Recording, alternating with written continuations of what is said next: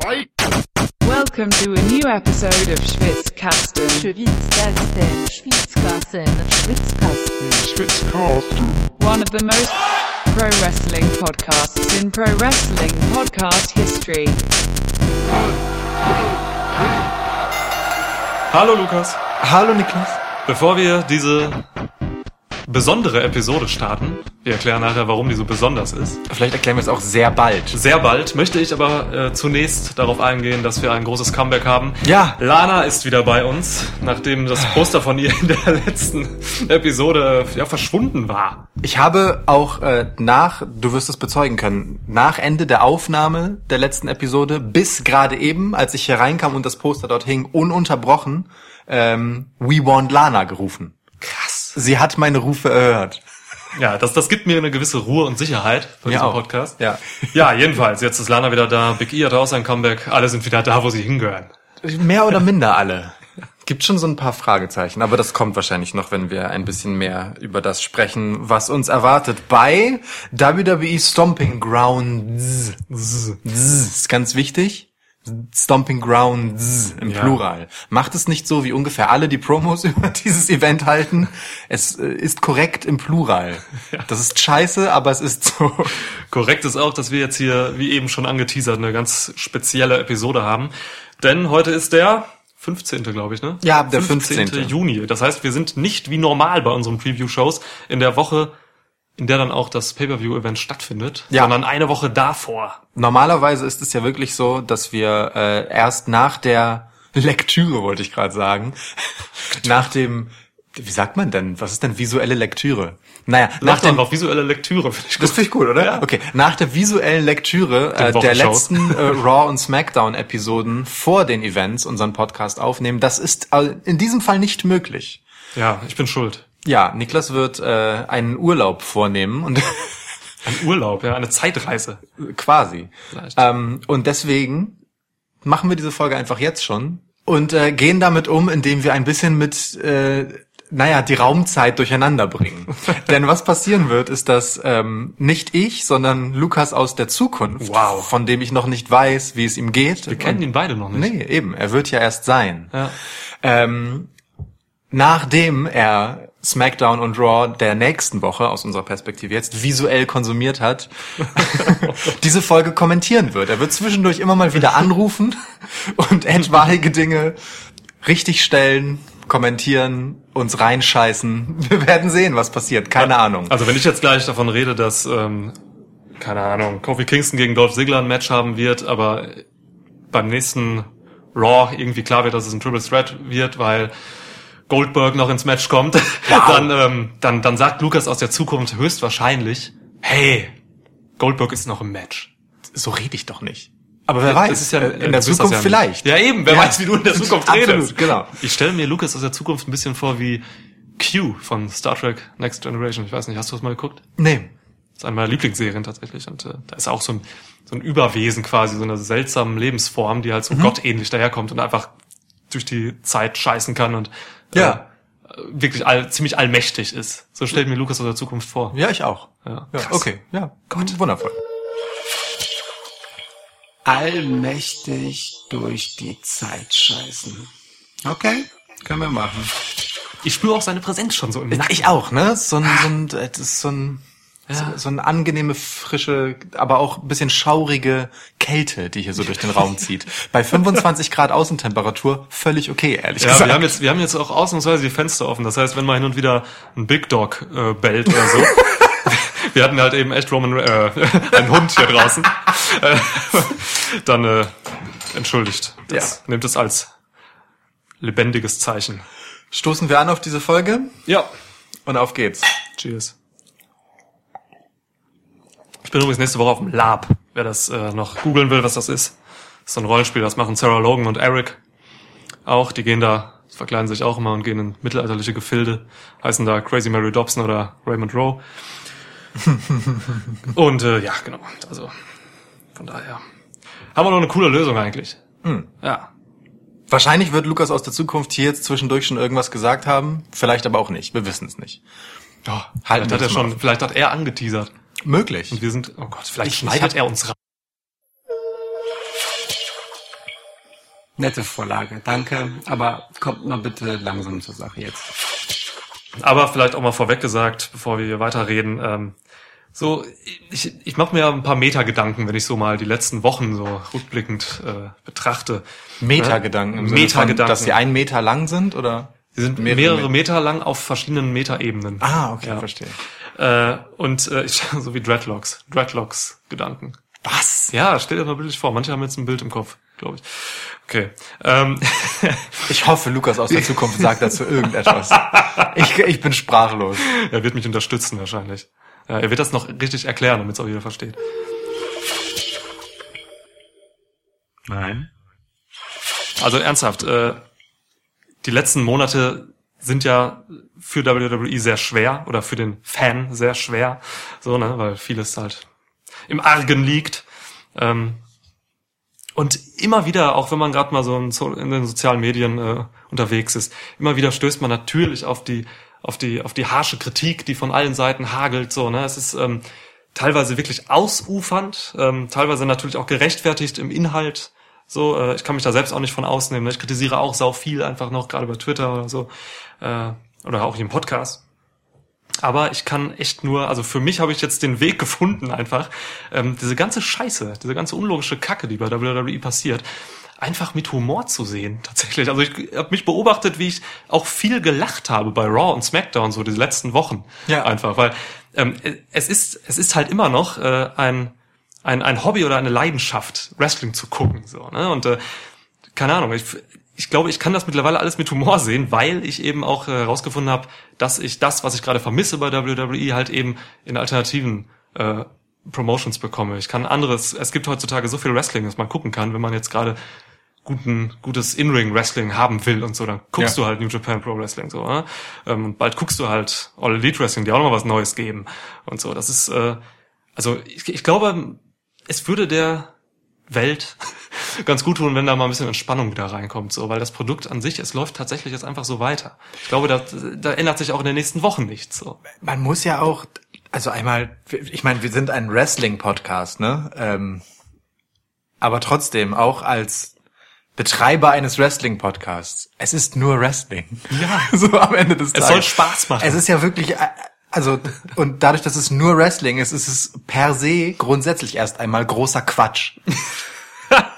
Vieles von dem, worüber wir hier äh, reden, diskutieren, streiten, was wir hier so auseinanderpflücken, als wären wir das literarische Duett des Schauringkamms. Toll.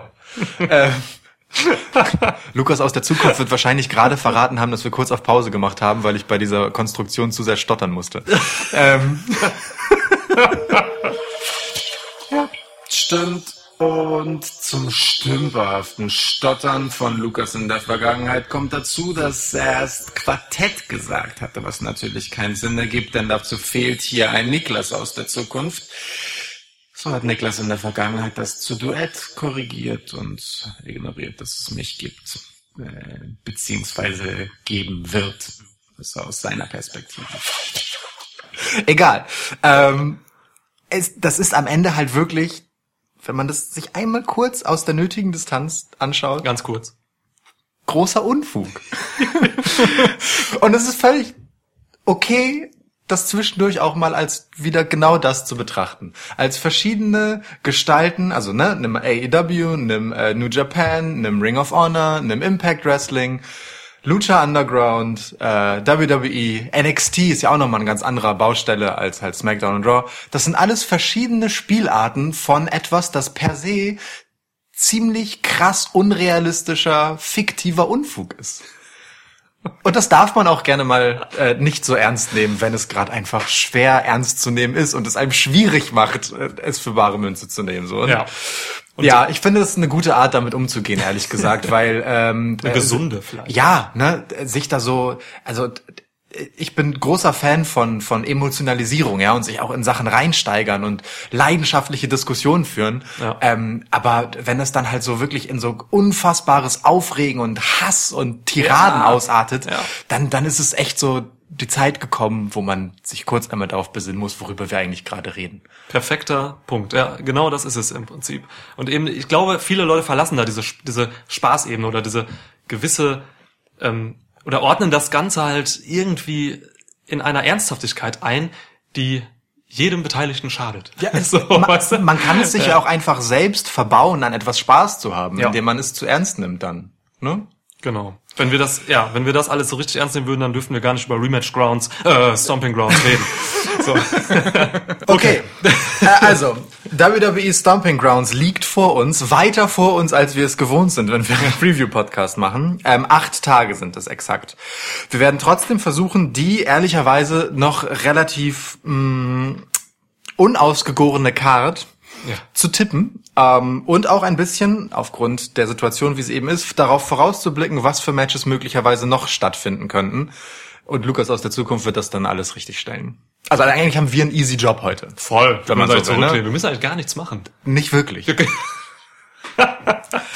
Gut. Der Modus bleibt aber der gleiche wie immer. Bei den fünf Matches, die bisher stehen, wird es so laufen, dass äh, einer von uns ein Match auswählen wird, das der andere tippen muss. Dann wird der Tipp erwidert und so geht es dann immer hin und her. Quasi ein Preview-Ping-Pong. Geil. So, dann werfen wir jetzt nicht eine Münze, sondern eine Packung Taschentücher. Es gab- Welche Seite möchtest du? Die mit dem Verschluss? Oder die? Es gab diese eine Episode vor ein paar, keine Ahnung, vor ein paar Monaten, wo wir echt mal eine Münze hatten. Ja, ich war richtig gut vorbereitet. Du hattest echt eine Münze dabei und jetzt, geil, haben wir wieder Taschentücher. Ja, aber wie in den meisten anderen Episoden auch, muss man ehrlicherweise Die sagen. Packung ist identisch. Ne, eine Seite. Nee, eine. Seite hat einen Verschluss und die andere nicht. Welche wählst du? Ich nehme die ohne Verschluss. Ohne Verschluss, alles klar. Ich werfe. Es ist die Seite ohne Verschluss. Geil, okay. Bitte, Kann beginne. anfangen, ich gebe dir was. Ähm, hm. Okay, ich fange an mit dem ersten Damenmatch. Ja. Äh, Bailey verteidigt ihren SmackDown Women's Title gegen Alexa Bliss. Mhm. Alexa Bliss, die übrigens von Raw kommt. Sehr gut, dass du mir bereits das Argument lieferst, Bailey zu tippen.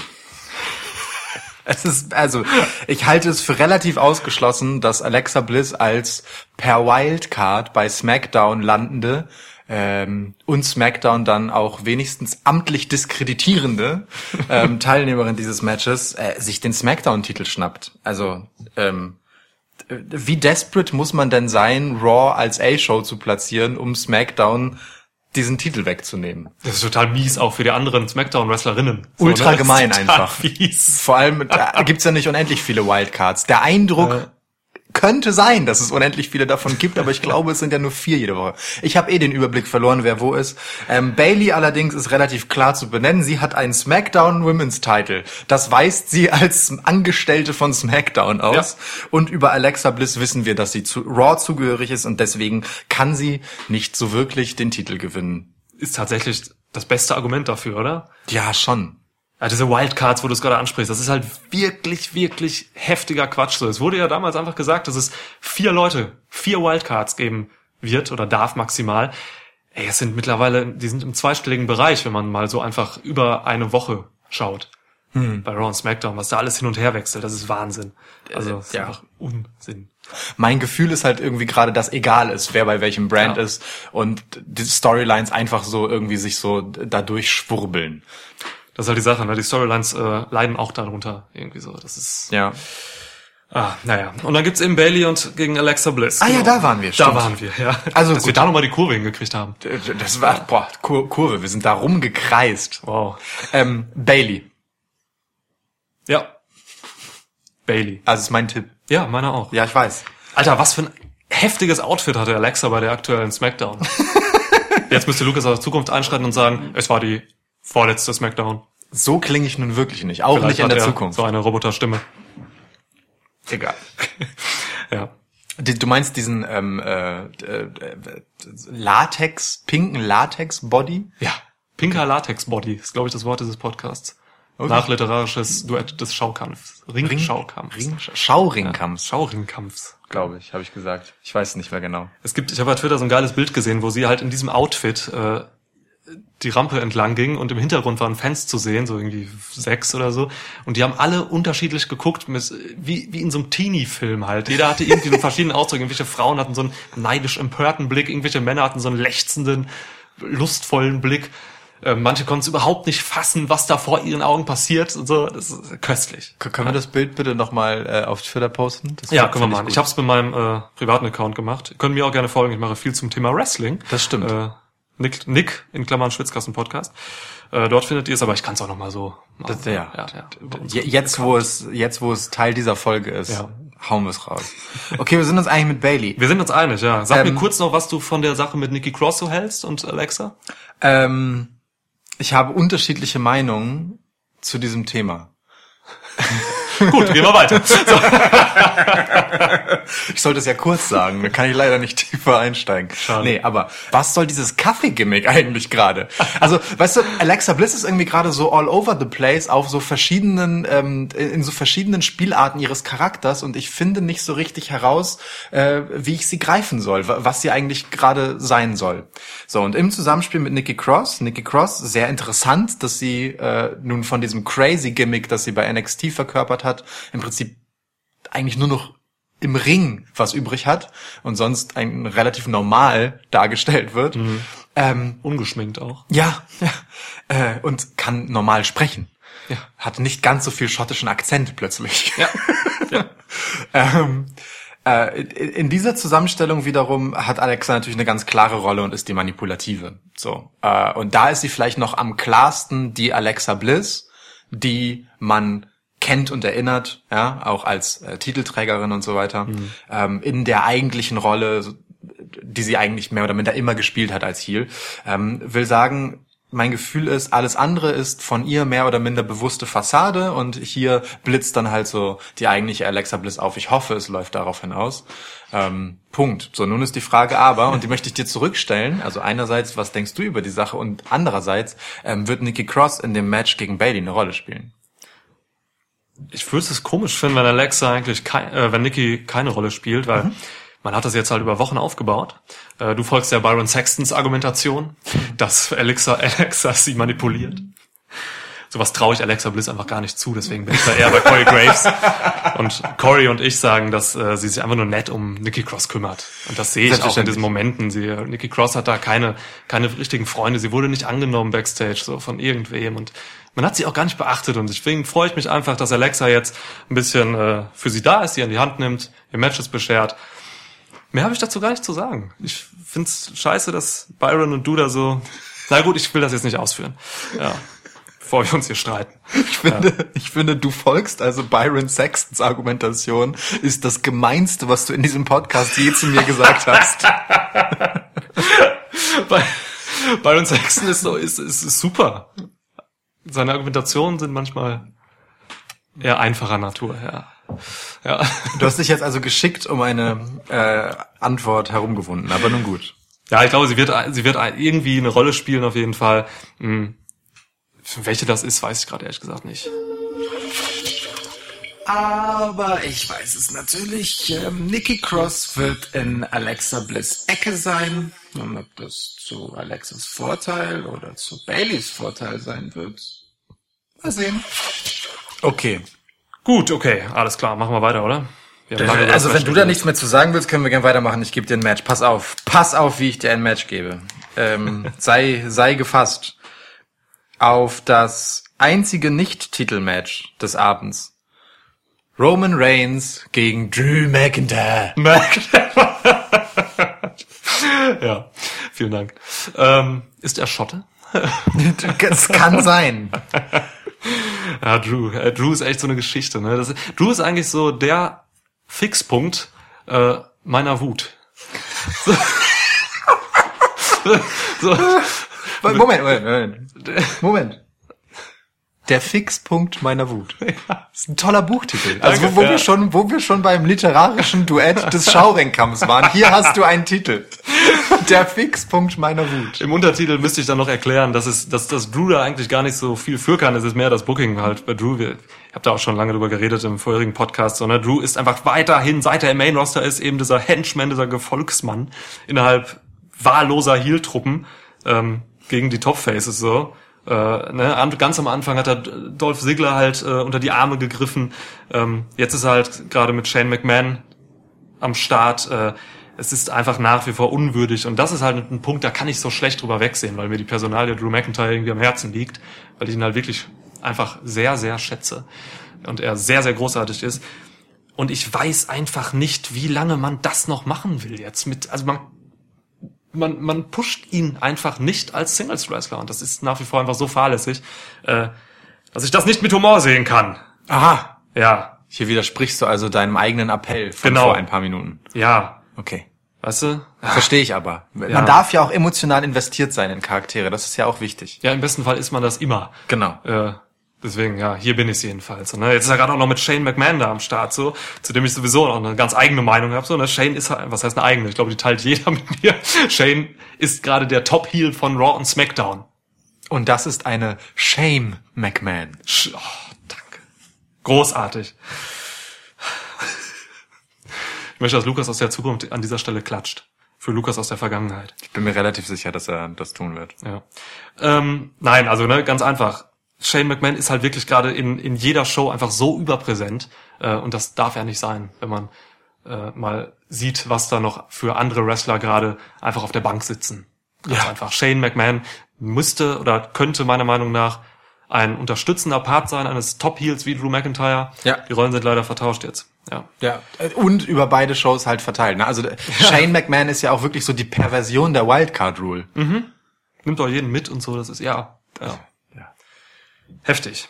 Heftig. Okay, ja, und mit Roman ist halt nicht viel los, so, ne, muss ich ganz ehrlich sagen. Also, ich, seit er bei SmackDown ist, er hat so halbgare Fäden, ähm, keine Ahnung. Also, Roman Reigns ist für mich gerade nicht wirklich präsent, auch wenn er Wildcard Rule technisch ziemlich äh, aktiv ist, Ja. wechselmäßig so, aber ich sehe gerade nicht, wo Roman Reigns steht. Er war zwischendurch mal in The Bloodline mit seinen äh, Cousins, den Usos. Ja. Hat man aber auch jetzt irgendwie keine richtige Faction rausgemacht oder so, was ich ein bisschen schade finde. Ähm, das hätte allen gut getan, vor allem Roman. Ja. Bisschen Äh. was von, von der Coolness der Usos Genau. abgestauben, ne? Absolut, ja. Ja. Und jetzt haben wir hier halt ein WrestleMania Rematch, das für mich eigentlich relativ wenig Relevanz hat. Der Aufbau war jetzt nicht sonderlich stark, weil eben zu viel Beiwerk passiert ist. Ähm, Roman hatte jetzt bei Super Showdown halt ein Match gegen Shane McMahon, das hat er verloren sogar. Dank Drew McIntyre allerdings. Dank Drew Und McIntyre. Genau das ist wiederum die Begründung für das Match jetzt bei Stomping Grounds, um das einmal kurz Ja. unterzubringen. Aber das ist halt auch jetzt, eben, da ist halt nicht viel passiert so jetzt, ne? Ja. um da jetzt so richtigen Heat zwischen diesen beiden nochmal aufzubauen. Normalerweise würde ich jetzt tippen, dass Drew hier gewinnen wird, damit man halt irgendwie sieht, dass die Kooperation zwischen Drew und Shane auch für Drew sinnvoll ist. Aber da wir bei WWE sind und sinnvolles Booking nicht mehr stattfindet, um es mal ein bisschen polarisierend zu sagen, gehe ich jetzt wirklich ganz, ganz stumpf aus Protest einfach mit einem simplen Roman Reigns Sieg. Ich, ähm, ich äh, wiederhole an dieser Stelle einfach etwas, das ich in der Vergangenheit bei zum Beispiel, ich glaube, es gibt bestimmt mehrere Beispiele, aber auf jeden Fall bei Buddy Murphy gemacht habe, und zwar, dass ich immer wieder das Gleiche gesagt habe. Mit Buddy so. Murphy habe ich gesagt, der verliert den Cruiserweight-Teil nicht, der gewinnt ab jetzt jedes Match. Ja. Irgendwann war das halt zu Ende. Bei Roman bemühe ich jetzt die gleiche Geschichte, die ich seit seiner Rückkehr und auch davor schon äh, eigentlich immer wieder versucht habe vorzubringen für ihn. Roman Reigns, der Big Dog, muss zwischendurch mal der geschlagene Hund sein, der sich zurückkämpft, wenn man ihn denn nicht hören will. So, und da man Roman, also ich meine, man hat sich immerhin schon dazu entschlossen, dass Roman Reigns auf einer großen Bühne bei einem Beschissenen Event. Dankeschön. Mir fiel kein gutes Adjektiv ein, aber manchmal ist es das einfache Beschissen auch. Ja. Gegen Shane McMahon verliert. Klar, Shane äh, ist durchaus bewährt auf saudischem Boden. Ne? 2 zu 0. Aber gut. Ähm, trotzdem ähm, hat er jetzt halt bei einem relativ großen Event, das muss man einfach mal sagen, ähm, verloren. So. Und dass Roman Reigns verliert, ist irgendwie, zumindest bei Pay-Per-Views, immer ein Ereignis und etwas durchaus Besonderes. Wenn man das jetzt schon einmal macht und das irgendwie Bedeutung haben soll, dass das passiert, dann sollte man es vielleicht auch noch einmal passieren lassen. Dann sollte man dem Ganzen die Bedeutung eben beimessen, indem man daraus eine, und hier kommen wir halt zu dem Problem, das ich damit habe, das zu sagen, aber zu einer länger ausgelegten, vorausgedachten Geschichte machen, die irgendwann eben darin gipfelt, dass er sich zurückkämpfen kann. Aber dafür muss er erst einmal von seinem hohen Ross steigen. Ich stelle mir gerade so einen Big Dog auf einem Pferd vor, das sieht sehr witzig aus. Also Bremer Stadtmusikanten mäßig. Ja, ja, genau. Die Pensacola Stadtmusikanten. Oder Pensacola, Geil. Florida ist der Herkunftsort von Roman Reigns, ne? Ja, ist genau. neue Faction. Ähm, die, das wird gut. Ähm, so, dafür muss er von diesem hohen Ross halt einmal runter und wirklich zu Boden getreten werden. Und ich glaube, äh, und das ist aber ähnlich stumpf wie dein Tipp, um es mal so zu sagen. Oh, warte, zu Boden getreten. Stomping Grounds. Boah. War das beabsichtigt von dir? Nee, ne? Das, weißt du, manchmal kommen clevere Sätze einfach so aus. Die meisten Dinge, die sich clever anhören, bei mir sind Zufall. Die passieren einfach. Du siehst die dann. Und Lukas aus der Zukunft wahrscheinlich. Der sieht alles. Ähm, das ist ähnlich stumpf wie dein Tipp. Ähm, ey, hier kommt halt dann irgendein Shane und vielleicht ein Elias raus und besorgt Drew den Sieg. Also quasi das Muster ähm, von Super Shutdown einfach nochmal so. Das wäre sinnvoll, deswegen tippe ich dagegen, ja. ja, ist so. Also, wobei du tippst nicht konsequent dagegen, weil du sagst, ein Sieg für Roman, das kann natürlich auch ein Sieg per DQ für Roman sein. Äh, also ich tippe Sieg Drew. Ja, Sieg Drew McIntyre. Guck mal, ich habe hier schon äh, Sieg Shane hingeschrieben, weil ich so überzeugt davon bin, dass er der Beste der Welt ist. Aber es ist natürlich Sieg Drew. wo du, wo du eben gerade noch Elias erwähnt hast, das ist ja auch so ein Ding, ne? Oh, Seit Elias bei Gott. SmackDown ist, er hält kaum noch Performances und er ist jetzt wirklich, er ist ja noch nicht mal regelmäßiger Gefolgsmann von Shane. Er taucht halt manchmal auf für die ganz, ganz dreckigen Jobs so, aber hat wirklich überhaupt kein Momentum mehr. Es gibt, also ein ganz krasses Zeichen dafür ist, dass es jetzt ähm, nach der letzten Episode ähm, von Miss TV ja dieses Gauntlet-Match gab, in dem quasi erst äh, Elias gegen The Miz antreten durfte, dann äh, Drew McIntyre und äh, dann letztendlich Shane McMahon. Ja. Ähm, da hat The Miz Elias in zweieinhalb Minuten besiegt. Also er war wrestlerisch noch nie groß auf der Platte, aber zweieinhalb Minuten gegen Miss, alter Schwede. Ja, das ist schon ein Echt, Burn. Das ist echt schon bitter. Aber ähm, man sieht ein bisschen, wie egal Elias gerade ist, daran, dass er zwischenzeitlich auch zweimal den 24-7-Titel gehalten hat. Ja, stimmt. Der übrigens inzwischen schon elfmal den Besitzer gewechselt hat. Inzwischen zwölf. ähm, fünfmal davon allerdings R-Truth, muss man dazu sagen. Wir müssen nach der Card-Besprechung auf jeden Fall noch über den Titel reden. Oh, müssten wir das wirklich? Egal. Ähm, Cool, äh, und daran, dass Elias jetzt immer eine E-Gitarre dabei hat. Ein paar Podcasts äh, zurückgeblickt äh, haben wir ihn noch scharf dafür kritisiert, dass das mit der E-Gitarre einfach nicht genauso schön ist wie mit der Akustikgitarre. Und äh, das zeigt ganz gut, wie wenig man sich um Elias Performances gerade kümmert. Ja, das ist eine Schande. Shame McMahon. Shame McMahon. Okay. Wir machen weiter. Wir haben diese Möglichkeit eigentlich verpasst, ein schön- schönes Wortspiel zu machen und Elias irgendwie so zweite Geige, ach nee, zweite Gitarre zu nennen, aber egal. Bitte. Du hast letztes Mal schon, äh, als wir über Lies geredet haben und er die E-Gitarre hatte, hast du schon I-Lies. Stimmt. Das, ich denke, das reicht für ein halbes Jahr. Ja, okay, alles klar. Elias Wortspiele also erst einmal aufschieben. Okay, notiere ich mir. Frühstücken wir die Cruiserweights ab. Tony Nies verteidigt seinen Titel gegen Ja, wissen wir noch nicht. TBD. Ja, man weiß es nicht. So willst, so willst du also auch machen. Okay, na gut. Ähm, Tozawa und Drew Gulak in einem Triple Threat Match wäre der spontane Tipp, äh, der gerade so zur Debatte steht. So ist es, so ist es offiziell, so wird es kommen. Mir auch egal, wer da ist, Tony Nies verteidigt. Ja. Also, ne, ich glaube auch, dass ich glaube, Also ganz ehrlich, Moment, einmal kurz ganz ehrlich, ähm, wenn die Gegner nicht feststehen, ist natürlich am einfachsten auf den einzigen feststehenden Teilnehmer zu tippen. Aber Oh. im Ernst so, also äh, Lukas das, aus der Zukunft wird hier ganz, ganz aktiv werden. Noch. das glaube ich auch. Aber äh, vor dem Hintergrund, dass einfach äh, eine Woche vor dem Pay-per-View noch nicht klar ist, wer überhaupt der Gegner ist, ähm, halte ich es für relativ unwahrscheinlich, dass man hier jemanden in der Hinterhand hat, der den Titelträger ablösen soll. So, also Tony Nies. Ja, aber ich glaube auch, dass Gulak und Tosawa im Doppelpack antreten werden. Die haben jetzt bei 205 Live in einem Fatal Four-Way quasi einen Doppelpin gemacht. Ähm, dann gab es keine Entscheidung. Also da, das war ein Number One Contender Match. Ja, jetzt werden die wohl beide kommen. Ist okay, ist okay. ja, ist okay. Drew Gulak übrigens war bei NXT zu Gast. Hatte ein sehr, sehr schönes Submission-Match Ja. gegen Kushida. Ja. Ähm, ja, schön. Schöne Sache. Drew Gulak kann ich auch, kann ich auch längerfristig bei NXT sehen irgendwie. Ja, habe ich mir auch gedacht. Der wird da gut hinpassen. Ja. ja. Auch so als Lehrer. Drew Gulak ist wahnsinnig erfahren schon. Mhm. Und da kann er auch immer den, den Jungs ein bisschen zeigen, wie man eine Armbar ansetzt. Oder eine Kniebar. Ja. So. Okay, du gehst auch mit Tony dann. Auch mit Tony. Alles Ich klar. kann dir ja sonst nicht sagen, mit wem. Also, Ja, je nachdem, wie weit du dich aus dem Fenster lehnen willst. ja. Okay, wo wir hier schon äh, ein bisschen im Spekulationsmodus waren, Mhm. ähm, hole ich mal ein Match raus, wo wir auch ein bisschen spekulieren müssen. Und zwar Seth Rollins verteidigt sein Universal-Title gegen Baron Corbin mit einem bisher noch nicht bekannten Special Guest Referee. Wow. Punkt. Ja. Ich habe meine Stimme ohne Grund oben gelassen. Deswegen.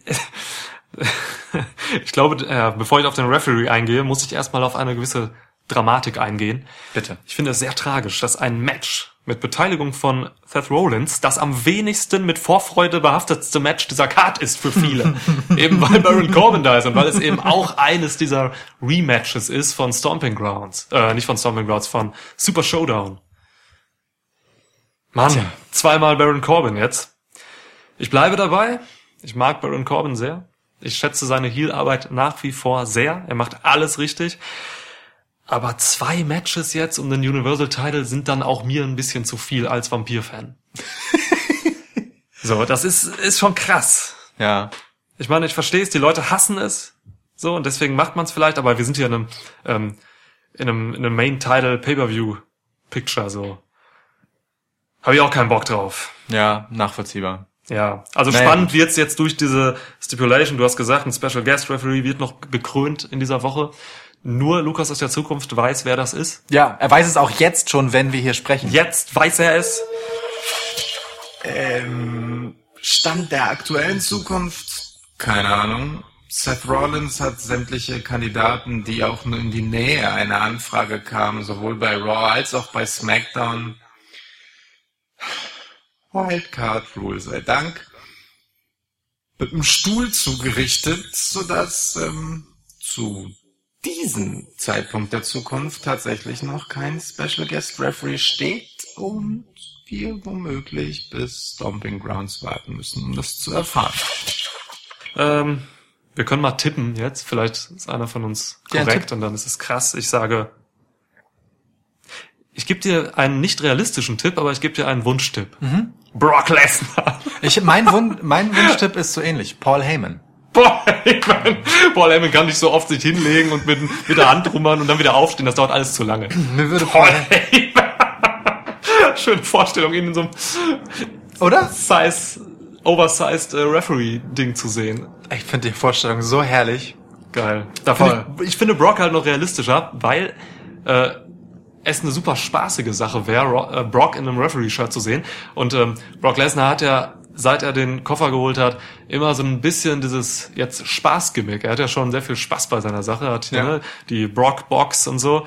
Ähm, und jetzt hätte er, glaube ich, echt Spaß daran, äh, der Ref zu sein. Und es wäre halt mega krass für Rollins, weil das ist eine, das ist quasi eigentlich ein K-Fape, ein sicherer Titelverlust dann. Ja.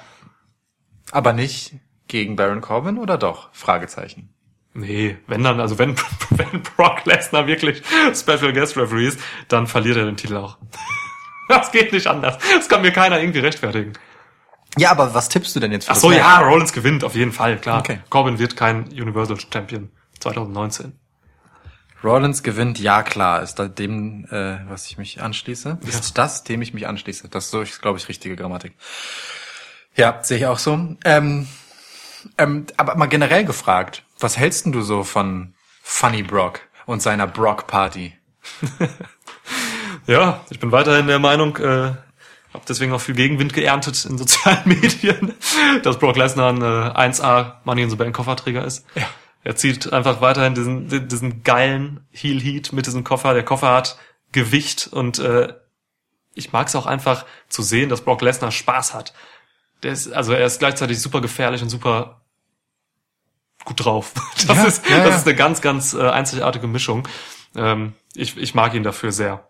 Ich finde auch, es ist die beste Möglichkeit tatsächlich mit Brock Lesnar weiterhin umzugehen, weil ähm, er war nun eine ganze Weile der Gejagte äh, und musste da auch immer wieder verletzlich gezeigt werden. Ne? Es musste eine Möglichkeit geben, dass man Brock Lesnar schlägt. So, ich meine, Finn Balor war ja kurz davor, ihn zu schlagen. AJ Styles war kurz davor, bis es Seth Rollins dann geschafft hat, in Klammern mit Low Blows. Mit Low Blows, ja. Ähm, eine wenig besungene Geschichte, das mit den Low Blows, aber egal.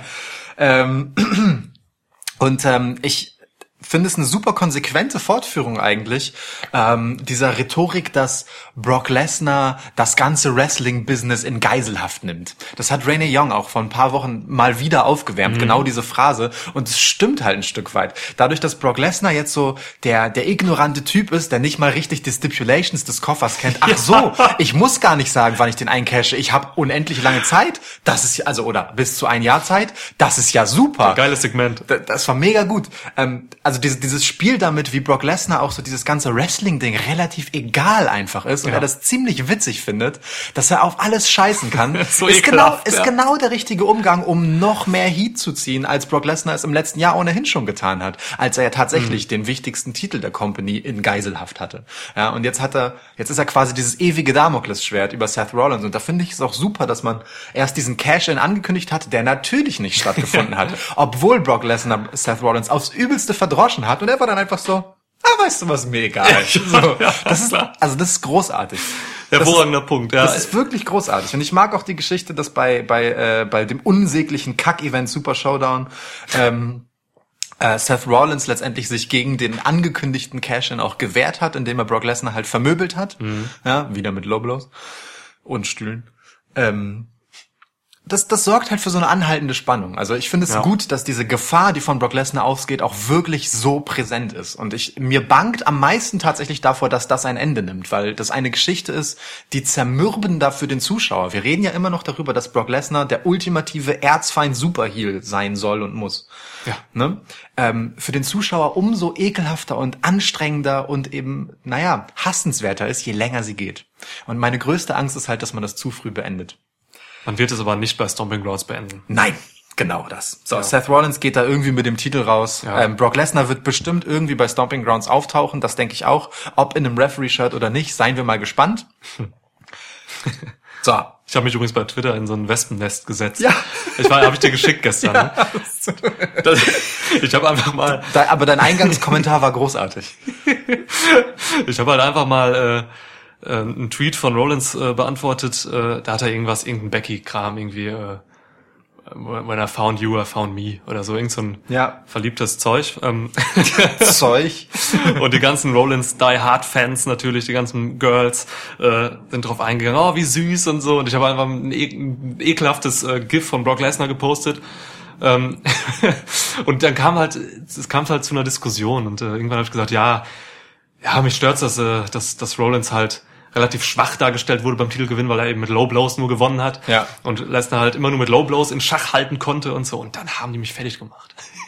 Ich fand Also wirklich, weil die, also ne, es ist halt immer aus, aus was für einer Perspektive man das sieht. Also diese Mädels äh, sind dann halt von der Perspektive gekommen, von dieser, sie sind ganz nah beim Charakter Ja. Rollins und weil sie ihn einfach mögen und so und weniger von der Story-Perspektive, die Booking-Perspektive, die ich dann einnehme.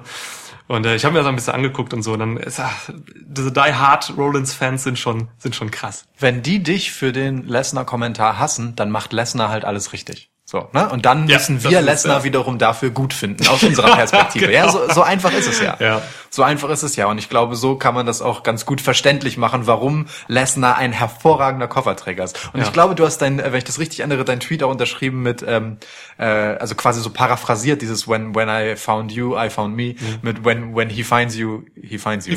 Ja, genau. fand ich auch sehr, fand ich sehr schön.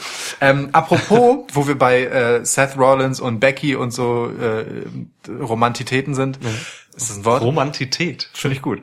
Ähm, Romance. damit wird inzwischen ja auch öffentlich umgegangen in den Shows, ne? Also ich glaube, Sami Zayn war der erste, Mhm. äh, der bei diesem Electric Chair Segment, was Ja. recht amüsant war. Sami Zayn sitzt da und darf Fans beleidigen. Ich glaube, das waren noch richtige Fanfragen. Das wirkte nicht geschauspielert. Kann sein, ja. Ähm, vor allem, weil Corey Graves auch nicht so richtig vorbereitet auf das Segment schien. Der musste zwischendurch halt echt so arg grinsen Mhm. Ja. über die Antworten von Sammy. Ähm, da wurde Sammy angesprochen auf sein äh, Tag-Team mit Becky Lynch, das er vor einer Weile hatte ähm, bei dem Mixed Match äh, Challenge. Ja. Und dann antwortet er nur, ähm, frag doch Seth Rollins, was er mit Becky hat. So ungefähr. ähm, naja, und dann äh, in der Folgewoche, als Seth Rollins dann nach dem Angriff von Brock Lesnar äh, in den Krankenwagen verfrachtet wurde, kam Becky Lynch an seine Seite und Michael Cole ist dann auch wiederum in der Folgewoche dann einmal darauf eingegangen, dass die beiden ein Paar sind. Also damit geht man inzwischen normal, transparent um. Das ist auch völlig okay. Das war ja auch es wurde ja auch äh, publik durch eine News von WWE. Ja. Ähm, aber ich finde es schön, dass es keine Story ist. Noch nicht, ja. Ich, ja, deswegen sage ich's ja. Deswegen muss ich es einmal sagen. Ich finde es schön, dass es keine Ja. Story ist. Und ich möchte appellieren, dass es bitte so bleibt. Dann könnte man halt, ja, ich hatte auch schon die Befürchtung, als WWE wirklich diese seltsame News dann verkündet hat. Ja. Becky und Seth sind ein Paar, schön, okay.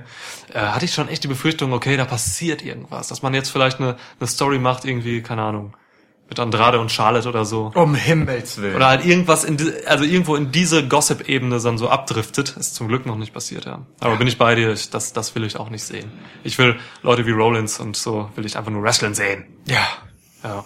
Generell erwarte ich mir von Rollins noch bis zum SummerSlam auf jeden Fall noch ein bisschen mehr Charakterkante, irgendwas. Ja. So, er muss ein bisschen mehr geben. Also er war ja mal zwischenzeitlich so ein bisschen der Typ, der auch so, hat sogar in einer Promo mal so ein bisschen K-Fape verlassen, jetzt vor mehreren Wochen schon, ähm, wo er auf die schlechten Ratings auch Ratings eingegangen ist und so. Ja. Ähm, was die Fans wollen, wurde so ein bisschen als das Sprachrohr der Fans etabliert, aber halt äh, in einer sehr schwachen Variante dann und das, da blieb auch nicht viel von übrig, wenn man Nee. mal so an andere Sprachrohre denkt, wie äh, CM Punk seiner Zeit oder Steve Austin, so, ne? Ähm, oder auch Becky zwischendurch mal.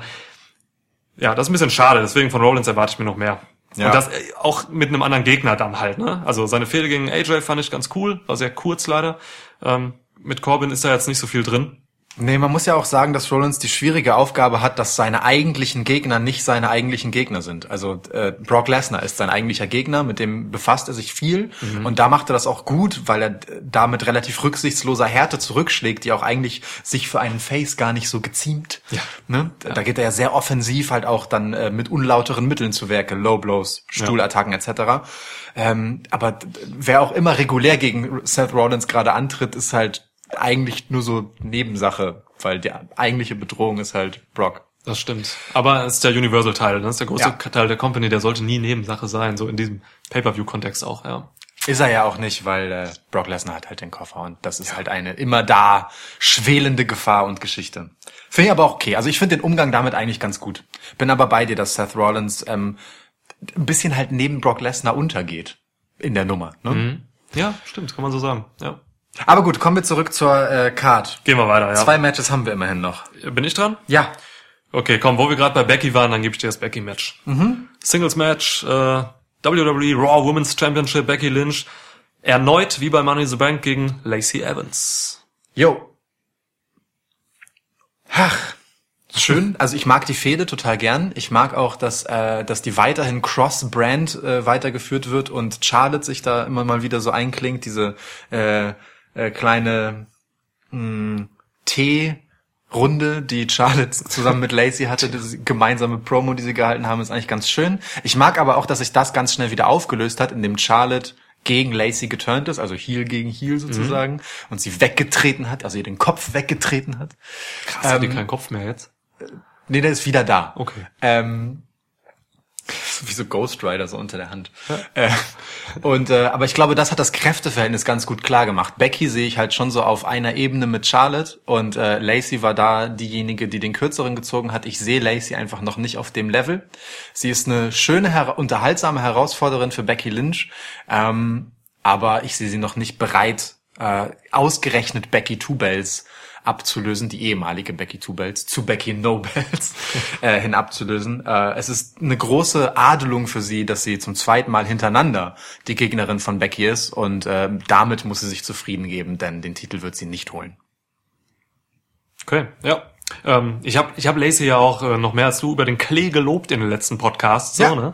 ähm, muss jetzt so ein bisschen eingestehen, äh, dass sie im Ring dann äh, gegen andere Gegner als Becky, ähm, Gegnerinnen, schon so ein bisschen federn lassen hat. Ne? Also dieses, ähm, du hast gerade die Sache mit Charlotte angesprochen, die hatten ja ein Match in Anführungsstrichen, denn Charlotte gegen Lacey war, ich glaube vor zwei, drei Wochen bei Raw, es war kein Match, das war ein hässlicher Brawl, der aber wirklich nichts mit einem guten Brawl zu tun hatte. Es war wirklich einfach nur ein mega fetter Botch. Das ganze Aufeinandertreffen, die hatten keine Chemie miteinander.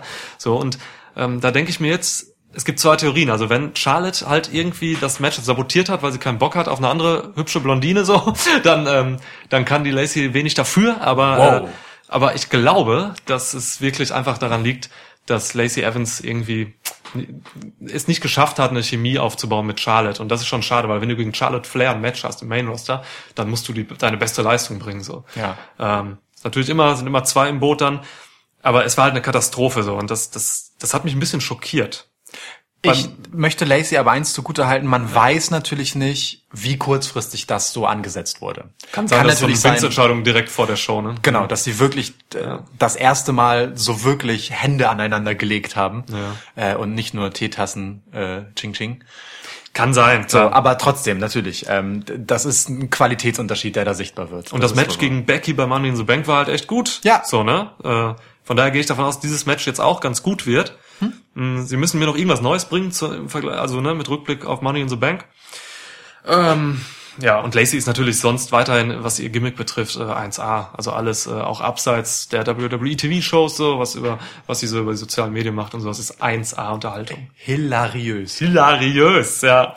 Aber jedenfalls no way, dass äh, Becky hier den Raw-Teil jetzt an sie abgibt. Äh, du hast es richtig gesagt, meiner Meinung nach. Ähm, für den Titel ist sie natürlich zu grün und Becky braucht einfach mindestens einen Titel. Ja. Ganz einfach. Ich, also ne, Frage an dich, wie geht's mit Becky weiter danach?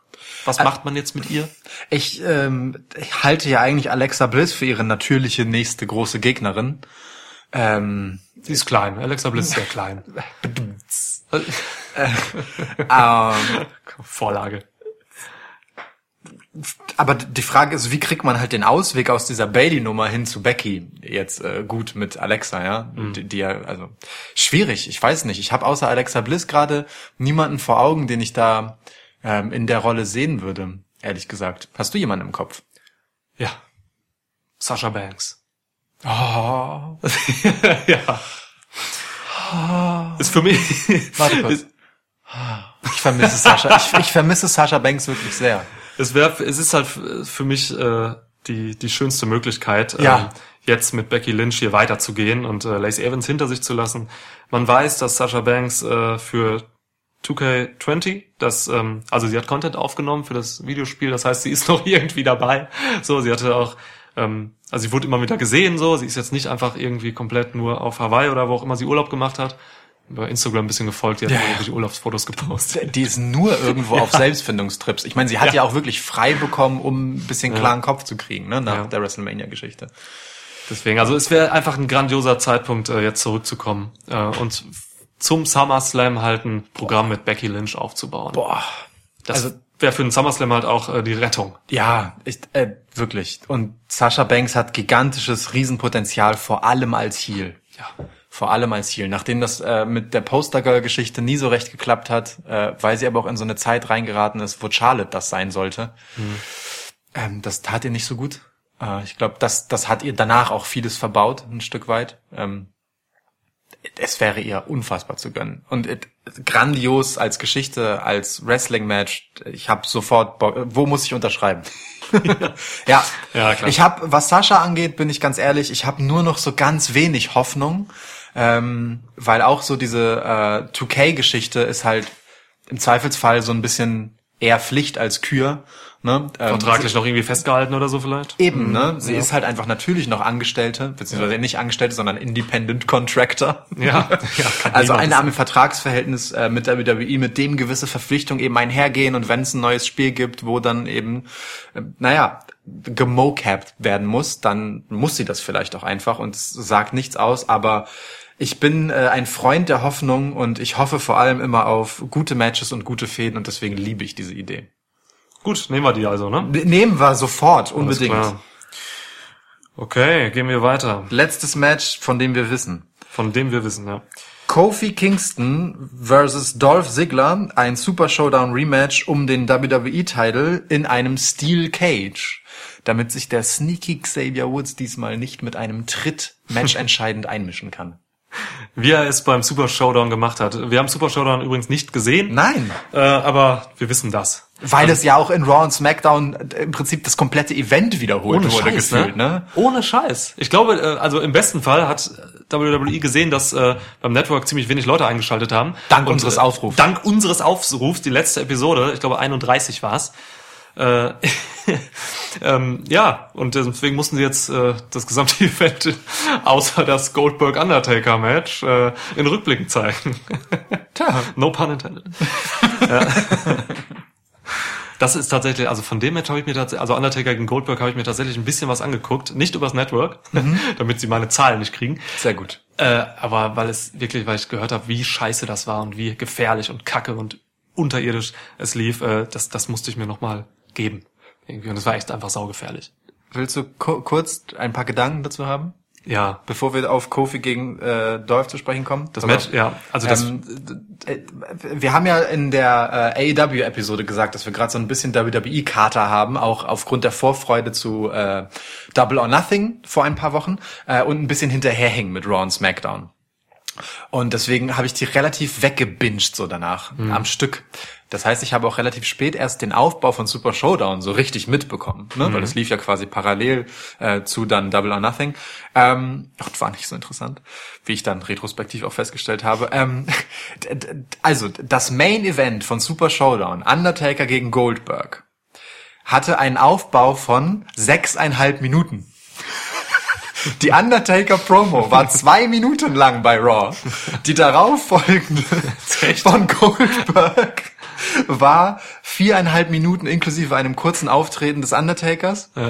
Und die Einmärsche der beiden zusammengerechnet haben ungefähr so lange gedauert wie die Promos. Ah. So, also es ist völlig absurd. Und das Match selber war ja auch nochmal acht, acht Minuten irgendwas lang. Also, ne, ja, da munkelt man, dass es abgebrochen wurde, bewusst. Ne? ja, ja, aber überleg mal, das ist ein Main Event bei einem bei, einem Pay-per-View von WWE und die ganze Geschichte hat eine Viertelstunde Zeit gehabt. so wirklich im, im Gesamten so, ne? Die Promos dazu und Ja, halt geil. das Match selber. Es ist eine Viertelstunde Ah. Zeit und es wurde als epochales Aufeinandertreffen, weißt du, WrestleMania-Kaliber dargestellt. Oder besser, wurde gesagt. Eine Viertelstunde ist diese Geschichte lang. Das muss man das sich mal auf der Zunge Okay, das zergehen ist echt krass. Das ist irre. Das Ah, ist ja, ja. wirklich irre. Oh, Und das ist auch alles, was ich dazu sagen will. Ich will das gar nicht Ja. werten, weißt du? Ich lasse einfach mal die Zahlen so im Ja. Raum stehen. Also, ne, ich, ich will noch kurz sagen, dass die beiden sich fast umgebracht haben, wer es nicht gesehen hat. Also ernsthaft, ähm, wir haben Tombstone gesehen von äh, dem einen 50-Jährigen gegen den anderen 50-Jährigen. Ähm, alter Schwede, Undertaker hat Goldberg hat echt auf seinen verdammten Kopf gerammt. So, ne? Ähm, hat auch eine Gehirnerschütterung davon äh, mitgenommen. Ähm, ist nachher nach dem Match noch kollabiert, der gute Bill. Äh, Alter, das Match äh, wurde in einem beend also wurde vorzeitig beendet. Vince hat's wohl abgebrochen, munkelt man, weil es einfach zu gefährlich war. Äh, es ging nichts aufeinander. Es gab einen Jackhammer von von Goldberg, ähm, der auch daneben ging und den Undertaker hätte töten können. So, es ist einfach ganz, ganz bitter. Am Ende gab's ähm, einen Chokeslam von Undertaker, der ungefähr mit Air war. Dann war die Sache auch vorbei. Ich hoffe, dass daraus einfach Schlüsse gezwungen werden Mhm. für solche Veranstaltungen. bitte, bitte, bitte, bitte. Ja. Ein Okay. anderer Teilzeit-Wrestler hat einen ordentlichen Job gemacht an dem Abend. Ne? Also äh, Randy Orton und Triple H hatten das mit Abstand längste Match des Abends. Alle anderen Matches waren so knapp maximal elf Minuten lang. So, es war Ich hab- alles sehr kurz. Ich habe sonst gar nichts mitgekriegt. Ich habe nur auf die Zahlen geguckt, weil mich das interessiert hat, wie das Event gestaltet wurde. Es waren Ja. alles sehr kurze Matches. Nur Triple H gegen Randy Orton hatte eigentlich so Pay-per-View. ja, weil die sich ja langsam bewegen. Das kannst du ja nicht kürzer machen. Was willst du denn da kürzer machen? Okay, aber gut, Ja. weg von diesem Mist-Event zurück zu Stomping Grounds. Ähm, wir waren bei Kofi Kingston gegen Dolph Ziggler. Ja, mich interessiert die Scheiße nicht. Also nicht die Scheiße, es ist ja schon, es sind zwar sehr talentierte Wrestler, aber die Story interessiert mich nicht, weil es eben nach wie vor eine improvisierte Nummer ist. Kevin Owens äh, hat für Saudi-Arabien damals abgesagt, Dolph Ziggler ist reingekommen. Ähm, ich bin da nicht involviert drin. Auch abhängig davon, oder es hängt auch damit zusammen, ähm, wie ich Dolph Ziggler wahrnehme. Ähm, Dolph Ziggler hat ja jetzt dieses, ja, er kam ja sehr weinerlich raus mit seinen, äh, er sollte eigentlich diesen Platz haben von Kofi so. been me! genau so. Äh, und seine ganzen Promos ähm, sind, äh, die greifen mich einfach nicht, weil sie, sie wirken so affektiert, so inszeniert, so. Ich glaube ihm irgendwie nicht, so dieses, dieses dargestellte Melodrama, was er da bringt. Das It packt should mich have nicht. been me! Genau das. Ich habe das Also- extra geübt. Danke, echt? Du Nee, gut? hab ich nicht. Okay. Äh, das ist halt irgendwie Kacke, weißt du? Und äh, deswegen bin ich da nicht drin in dem Match. Ähm, vielleicht zeigen sie jetzt halt in einem Steel Cage nochmal ein schönes Wrestling-Match, dann kann ich mich da als In-Ring-Wrestling-Fan einfach äh, ergötzen. Aber ich glaube, danach sollte die Sache dann durch sein. Dolph macht wieder sein Comedy-Programm und äh, wir können uns mit The New Day und Kofi wieder anderen Dingen widmen. So, ja. Also ich äh, gehe natürlich mit Kofi Kingston. Er wird nicht gegen Part-Timer Dolph Ziggler verlieren. No way. In schönem Bin. Nein, Dolph, sollte es nicht. Kofi wird den Titel verteidigen. Ich keine Ahnung, wie das Match von denen bei Super Showdown war. Also auch ich habe Wort gehalten und das Event nicht geguckt. Ja. Ähm, deswegen finde ich es voll okay. Also weil von der Ansetzung her Dolph Ziggler gegen Kofi Kingston ist ja, verspricht ja erstmal ansprechende Wrestling-Unterhaltung in einem Steel Cage, okay. Nehme ich als Lückenbüßer völlig in Ordnung für mich, ehrlich gesagt. Ja. Der eins, das größere Problem, das ich damit habe, als dass hier ein Part-Timer zwischendurch mal ähm, gegen Kofi antritt, ist, dass Kofi halt nichts davon hat, ne? Ähm, du hattest es in einem der letzten Podcasts so schön gesagt, dass Kofi halt gerade gefühlt eben nicht so richtig das Championship-Kaliber hat für den WWE-Title. Und da hilft man ihm halt nicht, indem man ihm einfach einen Teilzeit-Wrestler, der zuletzt vor Ewigkeiten was Relevantes gewonnen hat, äh, als Gegner hinstellt, äh, mit an dem er sich halt redlich abmühen muss wahrscheinlich, ne? So wo er jetzt bei Super Show dann eben nur mit Hilfe von Xavier Woods geholfen hat, äh, gewonnen hat. Ja. Schwierig. Ist nicht so, als hätte Kofi keine relevanten Gegner gehabt, gegen die er gewonnen hat. Ich meine, Seth Rollins, gut, das war DQ trotzdem. Seth Rollins, AJ Styles war dabei, Kevin Owens war dabei, ähm, Sami Zayn war dabei. Das ist okay, ne? Aber trotzdem, Kofi braucht eigentlich High-Profile-Competition. Ähm, insofern haken wir die Nummer schnell ab, lassen wir Kofi gewinnen und weiter geht's. Man hätte halt Kevin Owens auch äh, jetzt eigentlich gut wieder nehmen können. Ne? Er ist ja jetzt dabei bei Stomping Ja. Grounds. Theoretisch wäre er dabei, Ja. äh, weil es eben nicht in Saudi-Arabien stattfindet. ähm, das wäre halt eben dieses High-Profile-Ding noch so. Ne? Übrigens, ähm, Sami Zayn hatte bei der SmackDown diese Woche äh, einen guten Punkt bei seiner Promo. Oh äh, ja. ne? weil, äh, Sami Zayn hatte halt gesagt, ähm, hätte er Kevin Owens äh, bei Super Showdown zum Sieg verholfen, in der Art, wie Woods Kofi geholfen hat, dann hätten alle aufgeschrien so, ne? Und äh, bei Kofi geht es aber einfach so durch. So, ne? Xavier Woods hat äh, Kofi äh, hat halt Dolph Ziggler getreten jetzt und dann konnte Kofi gewinnen. Das ist halt wieder diese Sache so, ne? Das ist unbe das ist für, für einen Champion, für einen Face Champion nicht unbedingt das beste Booking. Also genau wie bei Rollins eben, wir hatten darüber gesprochen mit den Low Blows und so, Ja. ist das jetzt auch was, was Kofi Kingston eigentlich schwächen könnte. Vor allem wenn Sami Zayn das noch so deutlich und argumentativ logisch auf den Punkt bringt. Ich mag das tatsächlich, dass ähm, man in Sami Zayn eine Figur gefunden hat. Er ist ja The Critics Critic. Ja, Sprachrohr Ähm, Vince. Genau, ähm, der quasi ähm, so diese Metaebene ein Stück weit einnimmt und so off K-Fape äh, das Geschehen so ein bisschen kommentiert und eben auch kritisiert. Das ist ein schöner Umgang eigentlich damit, äh, dass man sehenden Auges hier einigen Murks fabriziert. Ja. So holt man das halt wenigstens über jemanden, der gerade für, ich sage mal, etwas kritischere Wrestling-Fans eigentlich ein naja, ein Publikumsliebling ist. Ja. Ne?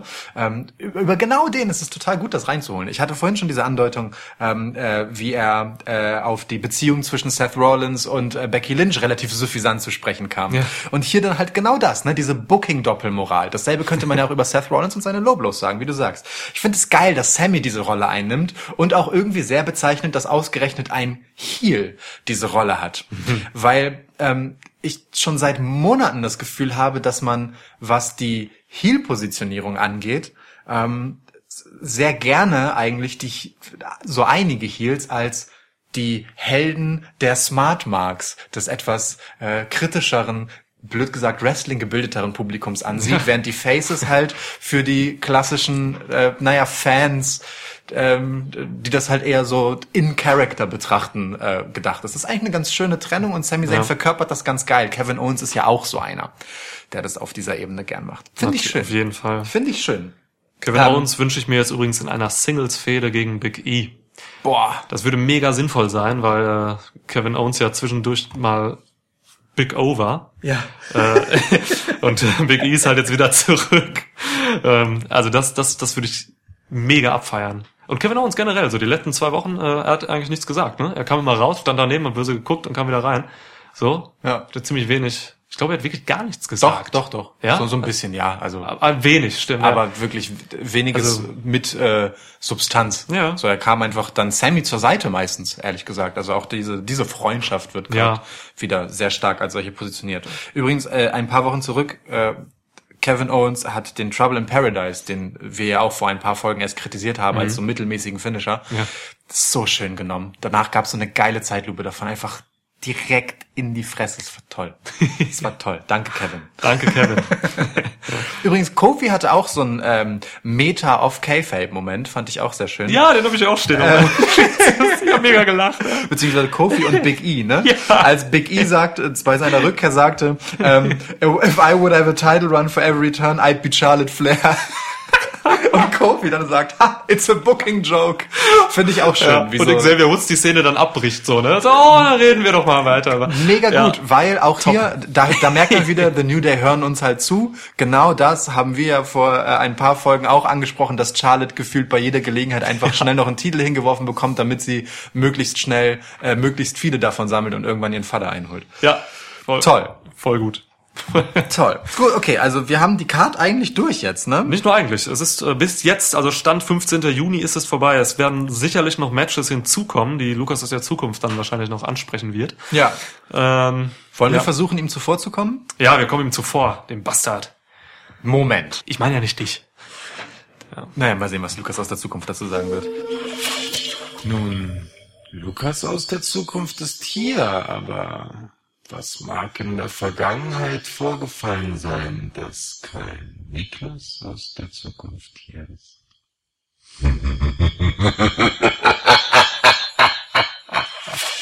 In meinen Notizen steht potenzielle Matches, die noch auf die Card kommen könnten. Das ist eine Überschrift bei dir?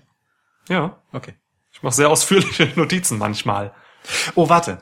Kurz, darf ich einmal äh, schnell noch einschneiden? Äh, wir haben ja zwei neue Titelträger in den letzten Wochen bekommen. Die da wären. Ähm, drei eigentlich. Samoa Joe hat Ja. den US-Title zurück, nachdem Rey Mysterio ihn verletzungsbedingt abgeben musste und ihn direkt Samoa Joe gegeben hat. Ich weiß nicht, ob das überhaupt rechtens ist nach WWE-Regularien. Ich weiß, wir werden das prüfen. Egal. Rechtsabteilung Schwitzkasten Go. Ähm, und The Revival. Stimmt, The aber Revival haben die Raw Tag Team Titel mal wieder einfach so gewonnen. Ja. Ohne großen Glamour, aber sie haben sie wieder. Ja. Und äh, irgendwie habe ich es schon wieder vergessen und das ist äh, maßgeblich für meine Meinung zu diesem Titelgewinn. Denn äh, ne, Hawkins und äh, Ryder hatten die Titel, die Edgeheads, vorher und äh, da waren die Titel quasi einfach völlig wertlos die letzten Wochen, weil äh, nichts damit passiert ist. Und The Revival haben's dann ihr, haben die Titel jetzt irgendwie gekriegt, aber also der Impact fehlte mir da komplett. So, ich freue mich immer für The Revival, wenn die was reißen. Aber Mann, das war alles nicht glücklich gebuckt. Ja, vor allem, also was reißen ist auch echt relativ in einer Zeit, wo die zwischenzeitlich dann auch noch mal als äh, letzte Instanz der Shane McMahon Schergen plötzlich auftauchen. Auch noch, die waren Schergen, ja. Um Gottes Willen. Sehr, sehr, sehr. Aber Aber ja, Schergen McMahon. Ist das äh, ein potenzielles Match für dich? Oder sind das Matches, US-Title oder Tag, Raw Tag Team Titles? Ey, ist so ein Pre-Show-Ding. Also die T- Raw Tag Team Titles, ganz ehrlich, ist ein Pre-Show-Thema, wenn dann. Leider. Ähm, aber auch einfach, weil hier jetzt nur noch eine Woche ist, um da irgendwie was draus zu machen. Und ich finde ein Rematch mit äh, den Edgeheads gegen The Revival auch echt egal. Ähm, das war, wenn ich mich recht entsinne, auch ein Triple Threat mit den Usos. Das wäre schon eher ein Match, das ich äh, okay fände, die Usos gegen Revival, weil das würde The Revival nochmal einen Push geben, wenn sie die Usos abwehren könnten Ja. als Herausforderer. Aber ähm, das sehe ich in so kurzfristig anberaumt eher weniger, ehrlich gesagt. Glaub eher dann an das langweilige Rematch und das ist dann ein Pre-Show-Ding. Aber es gibt doch keine Rematches mehr. Genau. nee, äh, also alle Leute wollen tatsächlich Revival gegen Usos sehen und Zu Recht. ich glaube tatsächlich, ich bin da ein bisschen optimistischer. Ich glaube, das wird man jetzt aufbauen. Also, Ja. hey, wenn Lukas aus der Zukunft das bestätigen kann, dann bin, wäre ich froh. Jetzt bei Raw, Usos Ansetzung gegen Revival. Bitte. Ja. War wohl nix, ne? Stattdessen gab's die Usos gegen die Good Brothers, The Club, Anderson und Gallows. Und The Revival waren weitestgehend damit beschäftigt, die Drecksarbeit für Shane McMahon zu machen und das Geld von Drew McIntyre vom Boden aufzusammeln. Naja, bisher gibt's auch kein Match für sie bei Stomping Grounds, aber Mal schauen, was dann in fernerer Zukunft passiert, nicht wahr? Was mit dem anderen Tag Team Titel? Den äh, Planet Tag Team Title von Daniel Bryan und äh, Rowan. Ich musste gerade kurz überlegen, ey, scheiße, wer trägt nochmal die Smackdown-Titles? äh, Sie haben sich ja selbst inzwischen als Planet Tag Team Titles Ja, äh, äh, Pl- Planet Tag Team Champs hingestellt. es wäre ein bisschen äh, seltsam, wenn die jetzt bei diesem Pay-Per-View ein Match hätten. Ich glaube nicht, dass die auf der Card sein werden. Wenn, dann geht's um die Raw Tag Team Titles. Ich möchte an dieser Stelle trotzdem eine Lanze für die beiden brechen. Ähm, wobei, also zuallererst einmal, warum sehen die Titel eigentlich noch so aus, wie sie aussehen? Warum wurde das nicht längst durch eine äh, Leder, tierproduktfreie Variante ersetzt? Blaues Leder, ich verstehe es auch nicht. Ich bin auch Naja. ein bisschen enttäuscht. Ich auch, ähm, aber der äh, Knock Fickel. der Knock-Knock-Joke von Rowan war super. ich weiß nicht, ob du ihn noch erinnerst, aber er, er ging Knock Knock, who's there? The SmackDown Tag Team Division. The SmackDown Tag Team Division who? Exactly. Und das sagt eigentlich alles darüber aus, ähm, ob es zu einem Titelmatch kommen könnte bei Ja. Stomping Grounds. Ja, gegen wen denn eigentlich? Also vielleicht ja gegen die neu gekrönten YOLO County Tag Team Champions, Heavy Machinery. Stimmt, ja. Das könnte man noch machen. Ja, Und genau dazu wird es kommen.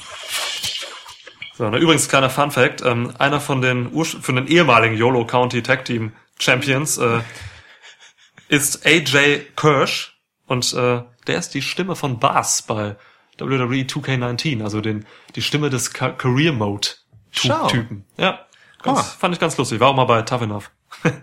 AJ Kirsch, Schön, schöne Randnotiz. Shoutout AJ. Ja, also das wäre wär natürlich ein Match. Ne? Also es liegt auch nahe, weil das jetzt äh, mehrere Wochen hintereinander immer mal wieder zu einem Aufeinandertreffen der beiden kam. Aufeinandertreffen in Anführungsstrichen, das war alles Ja, so. Ne? ja, ja. Aber äh, es ist gefühlt halt deutlich egaler als auf der Raw-Seite. Genau. Ja. Deswegen, ich glaube, das taucht hier nicht auf. Ähm, viel mehr und viel, Hoff viel mehr Hoffnung habe ich ähm, in einem Match von Alistair Black. Ich musste so lachen, als er bei der Promo jetzt äh, beim letzten Smackdown, ja, Lukas aus der Zukunft, vorletzte Smackdown, äh, mal den Wind aus dem Segel nehmen, den Bastard. äh, als er die Tür von seiner Kammer öffnete, oder öffnen lassen hat und da rausgebrüllt hat mit einer Inbrunst. So, äh, herrlich. Also, ne, ein Match Alistair Black vielleicht kurzfristig angesetzt jetzt noch. Wer traut sich? Ich meine, Alistair Black fragt sich auch, komm doch bitte irgendwer. Somebody, anybody. Wer wird's denn? I'm Alistair Black. And ich, Alistair Black Promo?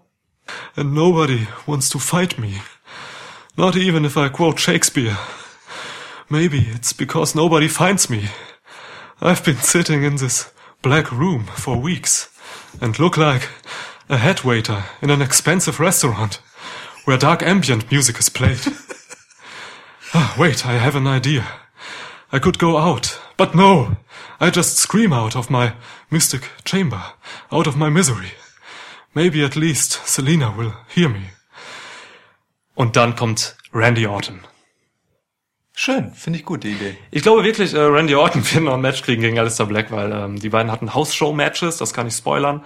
Ähm, es gab immer wieder Aufeinandertreffen der beiden. Ja. Und da hat Alistair Black Randy Orton clean besiegt. Das wäre so eine Option, finde ich. Und auch ein, starkes Zeichen, weil Randy Orton ist halt immer noch ein, ein Top-Draw, der dann halt äh, Wirkung zeigt, Der hat wenn er besiegt erst, wird. Der hat gerade erst Triple H besiegt, ne? Ach echt? Hat er gewonnen bei Ja. Social? Okay. Ja. Wusste ich gar nicht. Ist so. Ja. Man muss auch Triple H zugute halten, der äh, macht, also setzt sich selbst recht selbstlos ein in den vergangenen Jahren. Oh, warte, ich muss das direkt kontern. Ja. Er, bei dem Japan-Event, das WWE bald haben wird, Ja. setzt er sich ganz selbstlos mit dem Bullet Club zusammen.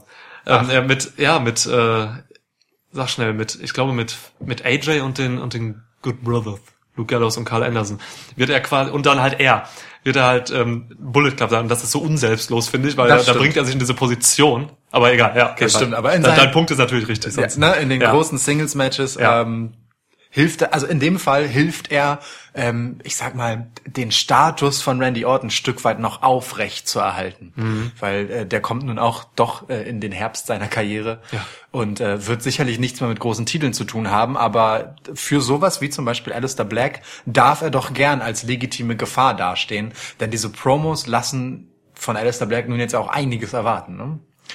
Insofern Total, ja. äh, kann man da nicht irgendwen nehmen, den man einfach so der, der Kanonenfutter ist. Da braucht's schon jemanden, wenn sich schon keiner traut seit Wochen. Da braucht's schon jemanden äh, mit Profil. Warum? Warum nicht Randy Orton? Finde Ja. ich gut. Finde ich gut.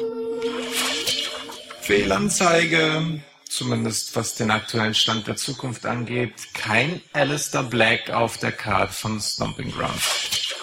Alistair Black läuft halt auch sonst Gefahr, äh, vielleicht schon, also man sagen könnte, Bray Wyatt auch schon Gefahr läuft, dass man irgendwann diese Backstage-Segmente oder Einspieler in den Ring transportieren muss. Und äh, da kann es auf einmal passieren, dass man so nach vier, fünf Wochen den Absprung verpasst hat. Ja, da So, wären wir ne? gleich beim nächsten Punkt. Bray Wyatt. Ja, nicht bei Stomping Grounds. Denke ich auch nicht. Nein. Können wir, wollen wir trotzdem einmal kurz einen äh, Firefly Funhouse Appreciation Moment haben? Okay. Also, wow, was da wieder passiert ist. Dieser, dieses Limbo-Segment, das plötzlich da, also, warum Meinst du den denn? Muscle Man Dance? Ja, nee, nee, das Limbo, er ist Limbo, unter einer Stange Ach so, du- durch, ach so, ja, ja, ja. Genau, Stimmt, dann der Muscleman Dance. Überhaupt dieser Moment von Satan McMahon, der plötzlich da auftaucht. Puppet Vince, ja. Diese, dann in der letzten Episode, Lukas aus der Zukunft, vorletzten Episode, ähm, Maul. diese Blende, ich weiß nicht, ob dir die aufgefallen ist, aber da war so eine Blende von einem, von einer Szene in die nächste, die einfach so ein sich vergrößerndes Pentagramm war. ja, klar, ja, klar. Großartig. Also wirklich großartig. großartig. Und ich, ich warte auch darauf, dass ähnlich wie die Booty-O's seinerzeit ähm, auch Yowie Wowies Ramblin' Rabbit Bohemian Breakfast Spread demnächst als Merchandise-Produkt erhältlich ist. Bohemian Breakfast. Oh. Das ist einfach, weil Mercy, der Bastard, das ist Arsch, hat mal irgendwann gesagt, dass er den Bohemian Lifestyle von äh, Rambling Rabbit nicht mag, ne? Das ist so geil. Und sie nehmen es wieder auf, ja. Wie, nach so ein paar, wirklich nach nur ein paar Folgen Firefly Ja. Funhouse, das schon Running Gags in sich und so In sich, Bezüge auf ältere Episoden hat. Herrlichst, wirklich. Start every morning with a smash. Das Ganze ist halt echt mittlerweile eine Therapiesitzung von Bray Wyatt an Bray Wyatt, so, ne? Ja, das ist, ist großartig. Sensationell. Ich liebe Firefly Funhouse. Aber jetzt will ich halt auch den Fiend sehen. Ja, ich finde es übrigens völlig berechtigt, dass man Firefly Funhouse ähm, in beiden Shows auch wirklich immer zeigt. Eine Episode bei Raw und bei SmackDown nochmal wiederholt. Ja. Das gibt mir nämlich die Hoffnung, dass man mit Ra- Bray Wyatt was wirklich Relevantes, Epochales, Gigantisches vorhat, weil, naja, man bewirbt den halt wirklich sehr, sehr, sehr nachdrücklich. Voll. Es gab einmal ein Smackdown, da ähm, gab es kein Firefly Funhouse. Das ist mal die Ausnahme gewesen. Das war wahrscheinlich das schlimmste Smackdown in der Schlimmste. Geschichte von Smackdown. Ever, ja. One of the worst Smackdowns in Smackdown History, ja. Aber ja, also hast du noch einen realistischen Pick für ein Match, was stattfinden könnte? Lars Sullivan zum hundertsten Mal gegen Oh, Lucha bitte. House Party. Also ich meine, dass man mit Lars Sullivan alles richtig macht, äh, zeigt doch schon die Reaktion auf das Lars Sullivan Interviewsegment äh, zuletzt, wo die Leute noch bevor das Interview beginnt schon boring gerufen haben. Eieiei, aber ich meine, wenn du ein Monster Heel aufbauen willst, dann doch nicht mit immer den gleichen drei, Ja. naja, egal. Kleinen Männern. Ja, halt echt. Äh, Egal. Ähm, das klar, also das könnte noch sein. Nö, sieht nicht so aus. Zum Glück. Die wirklich relevante Frage, die ich noch habe, ist, was macht man mit, mit Joe und seinem Titel bei Stopping Grounds? Kommt da jetzt noch kurzerhand irgendwas? Ich würde es ein bisschen schwach finden, wenn man jetzt, also ich, wenn man jetzt noch in der letzten Woche dann noch einen Gegner für ihn äh, kristallisiert, wüsste jetzt auch nicht so richtig, wie das noch mit Impact irgendwie dann gut auf die Card kommen könnte. Deswegen gehe ich nicht von einem US-Title-Match aus. Denke ich auch nicht.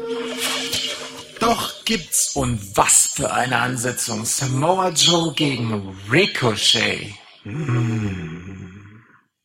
Ricochet konnte sich in einem Number One Contender Match durchsetzen gegen Braun Strowman, Bobby Lashley, The Miz und Cesaro. Das heißt, Dann ist mein letzter Tipp, ähm, Cesaro gegen Ricochet, das Finale. das heißt, daraus wird nichts bei Stomping Grounds. Es gibt zwar keinen Grund für ein Finale, weil Ricochet 2 zu 0 gegen äh, Cesaro ist, aber trotzdem, äh, ich will davon auch nochmal ein Pay-Per-View-Match sehen. Mir gefällt Cesaro mit seiner neuen Entrance, dem neuen Theme, endlich weg mit dieser Nervmucke von vorher Mhm. und dieser dummen Sirene.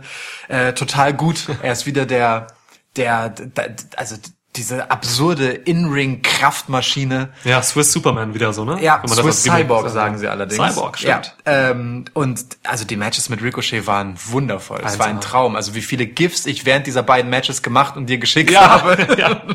Das war auch fast das ganze Match. Ja. ja, die waren Großartig. viel zu kurz, ne? Ja. Also die waren viel zu kurz. Und deswegen, die verdienen das, das nochmal auf die große Bühne zu bringen. Da hätte ich Bock drauf. Aber wie geht's denn Cesaro? Also der hat beim letzten Match halt äh, den Finisher von Ricochet aufs Knie gekriegt und ist danach rausgehumpelt oder wurde rausgetragen, mehr oder weniger. Noch hat er acht Tage Zeit. Ich glaube, es gab keine schwere Verletzung, das habe ich gelesen, da waren sich die Quellen einig. Ähm, Melzer und Co.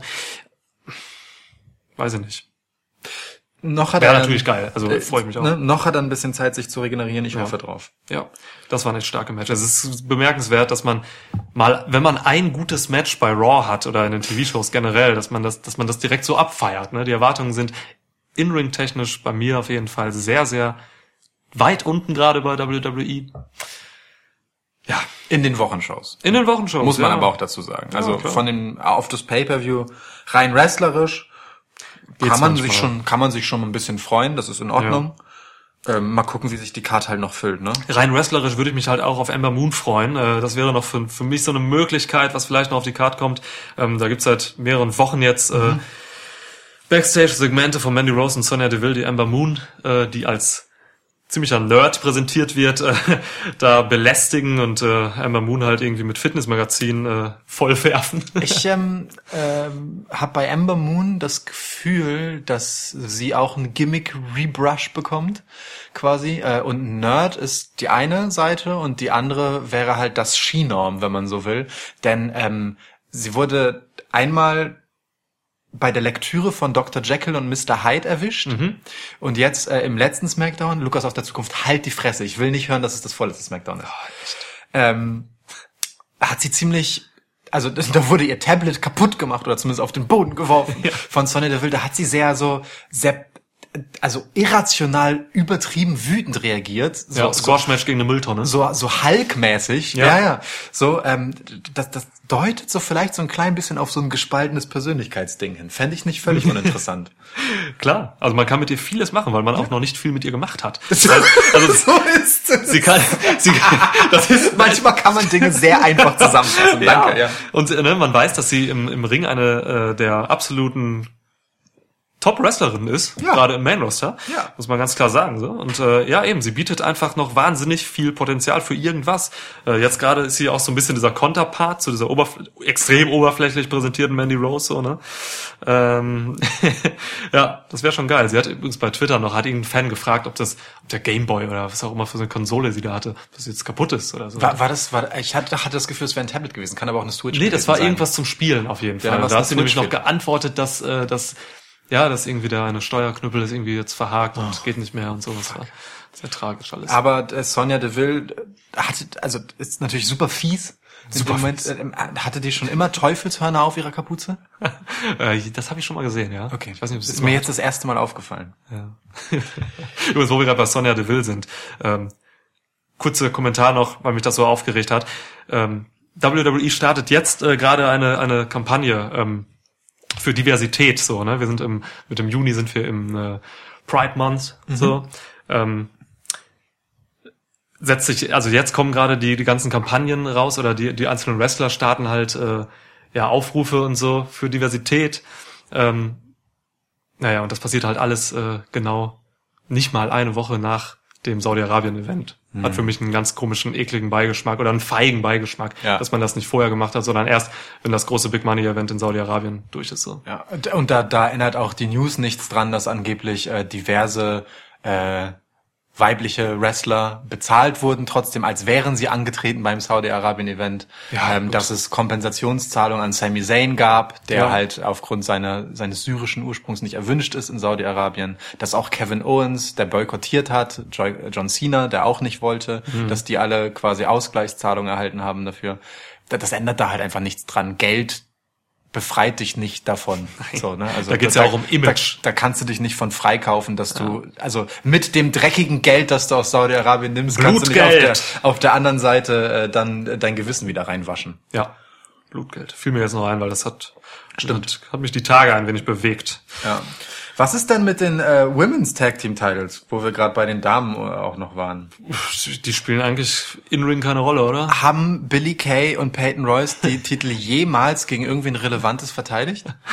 Ähm, puh. Also ich erinnere mich an das ein oder andere, vielleicht auch nur eins, äh, Squash-Match Ja. gegen, Gegen niemande, blöd Jobber. gesagt. Ja. Oder Enhancement Talents, wie man es so schön nennt. Es gab auch kein- Wrestling-Euphemismus. Es gab auch kein richtiges Match gegen die Kabuki Warriors, die seit ungefähr einem Monat verschwunden sind. Ja. Die Asuka, und Kairi Sane hatten ihr letztes Match äh, Mitte Mai. Mit großem Tamtam von Page auf Ja. die Bühne gebracht und Ja. dann tatsächlich wieder in der Versenkung verschwunden. habe auch bis jetzt keine Informationen darüber gefunden. Ähm, äh, die muss äh, Cora nachreichen, Shoutout. ähm, Ob irgendwer von den beiden verletzt ist oder Ja. so. Das weiß ich nicht. Ja. Äh, auf jeden Fall total schade, weil da dachte ich, dass ehrlich, dass da jetzt irgendwie in der Tag Team Division frauenseitig etwas passiert. Ja, das ist krass, ne, was für ein Niedergang das für diese Titel Ja. ist. Nach äh, den ersten Trägerinnen Sasha Banks und Bailey, die beide halt absolutes Main-Event-Kaliber sind und jeweils äh, Top-Singles-Titel trugen und Ja. im Fall von Bailey jetzt auch tragen zu Peyton Royce und äh, Billy Kay, die zwar in den Shows sehr präsent sind immer wieder, aber äh, halt einfach nichts Relevantes mit ihren Titeln tun. Mega schade. Mega schade. Hast du noch irgendwas, äh, von dem du ein Match erwartest? Nee, ich würde dich noch fragen, ob du glaubst, dass der 24-7-Teil irgendwann äh, auch, also ob er generell auch bei Pay-Per-Views verteidigt wird oder ob das echt nur so ein Backstage-Strich Internet oder Network-Title-Ding ist. Ich glaube schon, dass der regulär verteidigt wird. Äh, wenn ich mich recht entsinne, wurde etwas ähnliches auch schon mal in den Raum gestellt, dass es ein reguläres Match dazu geben könnte demnächst. Und da wäre äh, R-Truth als aktueller Titelträger, er ist Five-Time 24-7 Champion, Stand heute, Gott. 15. Juni 2019. Ähm, wäre natürlich auf der einen Seite der äh, Kandidat und auf der anderen Seite könnte man entweder Jinder Mahal nehmen, der den Titel zweimal getragen hat und zuletzt noch auf der Jagd nach R-Truth war. Warum hast du diese Zahlen? Oder Elias, der den Titel auch zweimal gehalten hat. Ja. Die anderen beiden, der insgesamt elf Regentschaften, äh, kamen von, jetzt muss ich kurz nachdenken, ähm, Robert Root und Titus O'Neill, den Titus Inaugural ja. 24-7 Champ. Ja. Äh, Also so R-Truth gegen Jinder Mahal könnte ich mir vorstellen, will ich aber nicht. das will niemand. R-Truth ist aber wirklich, äh, glaube ich, der beste Titelträger tatsächlich, weil er wirklich, wirklich unterhaltsam ist. Dieser Moment, als er unter dem Ring hervorgezogen wird und an diesem Ah. Ja. Tisch so klemmt und sich mit dem Titel versteckt. Ja. Herrlich. Cesaros Blick auch und so. Äh, gro großartig. Ja, also R-Truth ist schon wirklich ein, wirklich ein lustiger Kerl. Ja. Die Dynamik mit Carmella stimmt auch. Ja. Ist okay. Mit das einzige, was mir wirklich, wirklich äh, ein bisschen leid tut in dieser ganzen Geschichte mit dem 24/7-Teil, ist halt da Leute hinterherrennen zu sehen, die da einfach nicht hingehören, die ich nicht in der Undercard haben will oder in der Trashcard. EC3. Gehört dazu. Ja. Ja. Der ist ja wirklich aufgetaucht und Ja. dann gleich äh, in der Obskurität der Shows abgehandelt Cedric worden. Alexander, einer Boah. der besten Wrestler, Ja. steht da in, steht im Fahrstuhl. Ja. Ja, ist echt so. Hö, Fünf Leute gehen in den Fahrstuhl mit einer. Nein. Oh Mann. Okay, Ja, reicht. reicht. Moment, ich werde gesagt haben, wann es reicht. Wir müssen noch ein paar Dinge aufklären. Erstens, auf der Card steht Stand jetzt kein 24-7-Title-Match für Drake Maverick, der R-Truth den Titel jüngst abgenommen hat. Auch Ember Moon steht nicht auf der Card. Genauso wenig wie die Iconics, die tatsächlich diese Woche dann mal wieder ihre Women's Tag Team Titel verteidigt haben gegen Alexa Bliss und Nikki Cross. Apropos Tag Team, das letzte fehlende Match auf der aktuellen Card von Stomping Ground ist ein Tag Team Match, nämlich The New Day in Gestalt von Big E und Xavier Woods. Kofi Kingston ist hier anderweitig beschäftigt gegen Kevin Owens und Sami Zayn. Jetzt reicht's. It's time to kick ass and take names. Geiles Logo auch, ne? Ja, das, ey, das stimmt, das Stomping Ground Logo. Oh Mann, oh Mann, oh Mann, oh Mann, oh Mann, oh Mann. Wette, wird Stomping Ground auch 2020 wieder stattfinden oder durch einen anderen dummen Namen ersetzt? Vielleicht äh, durch Burning Balls of Fire. Wie hieß das eine? Damals. Lassen wir das so stehen. Burning Balls of Fire nehmen wir. Nee, Great Balls of Fire. Great Balls of Fire zwei Burning Jahren. Balls of? Fire finde ich super. Das klingt nach Geschlechtskrankheit. Total in Ordnung. Oh Gott. Headliner Samoa Joe. Was? Weiß ich nicht, keine Ahnung. Ich, warum muss ich an Geschlechts bei Geschlechtskrankheit bei Samoa Joe denken? Himmels Willen.